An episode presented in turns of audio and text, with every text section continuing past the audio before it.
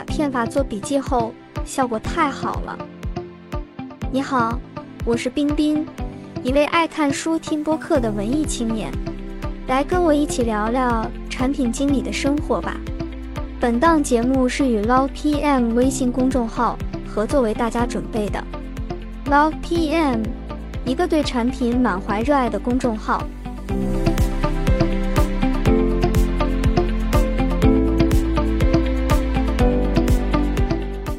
卢曼卡片法完全改变了我记笔记的习惯，它帮助我构建了一个极简、方便回顾的知识结构，让新知识和老知识进行连接。不管新老知识都更加容易记住。在认识这个方法之前，我们曾经错失了多少有趣有用的知识，真是对卢曼卡片法相见恨晚。记笔记最痛苦的事情莫过于花时间辛辛苦苦的记录，却总是忘了。如果你想要对抗遗忘，让知识用起来，很多大师，包括卢曼、Steven Pink、唐纳德、A。诺曼等都建议我们：一、增加约束，如诗歌的形式就很容易记住；二、用自己的语言做笔记；三、不停的复习；四、新老知识要连接。这四个办法中，把自己的每个笔记都编成一首诗歌进行传唱，虽说可以有效记住，但是非常麻烦，没有多少人能够做到。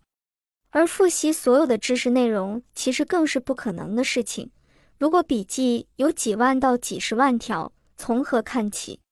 你只能复习最近的内容，或者随机的看一些材料，并且容易只在单点内进行复习。用自己的语言做笔记，可以减少复习时候的理解成本，但是终究还是会遗忘的。所以这四件事情里面，连接新老知识最可行。它不仅可以对新知识加强记忆，还可以帮助复习、回顾老知识，让你对老知识的理解也会更加深入透彻。连接知识，为了做好知识的链接，我先去研究了《How to Take Smart Notes》这本书，然后在这一年时间里，线下按照卢曼卡片法来整理我的读书笔记。理解好这套方法后，再去寻找最好用的工具。首先。我买了一个盒子，里面有四个抽屉，每个抽屉代表一个大的分类，如生活、教育、产品这些大类别。然后基于看的书和材料，总共整理了大几千的卡片。我的阅读方法：先通读一本书，画出重点；第二遍精读，把全书的逻辑框架按照自己的理解整理出来。把新产生的知识框架融入到现有的卡片里面，写卡片，在背面写上资料来源和时间，添加卡片之间的关联关系，定期再对卡片做一个全局概览，画出精简的知识结构。卡片上面写，最上角写卡片编码，卡片编码是在你已有的知识体系下，这张卡片的位置是什么，就给它编个码。用自己的话概括内容，因为要手写，所以这部分绝不做摘抄，尽可能简洁。写上你想到的其他关联卡片编码，如关联一点二点二十一。卡片背面写上信息来源，获取信息的时间。这一套完全基于卢曼卡片的整理方法，但是因为需要全部自己写下来，效率低了很多。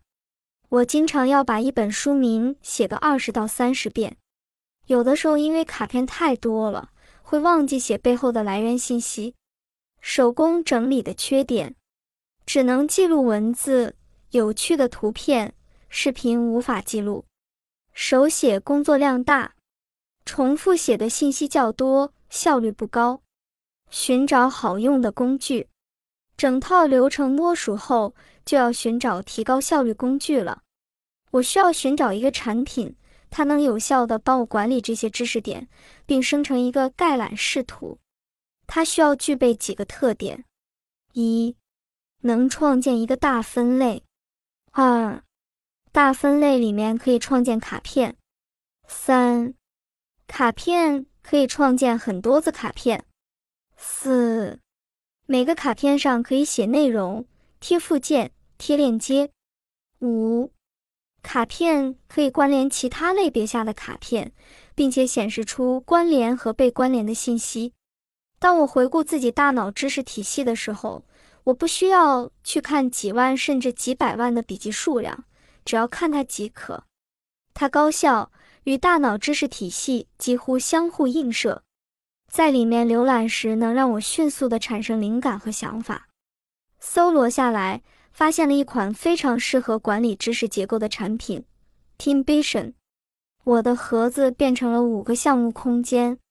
在 Teamvision 里面创建卡片，你需要花时间先把自己的知识结构梳理一下，然后放到 Teamvision 的空间里面。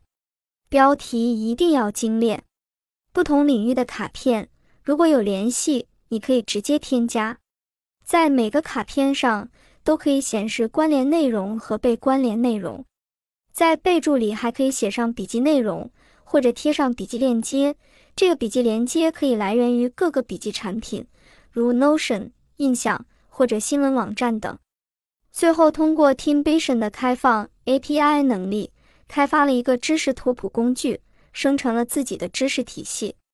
图谱的魅力，这就是整个卢曼卡片法里面最具价值的部分，也是让你感受到辛苦整理卡片的意义所在。我就是在等这一刻的到来呀！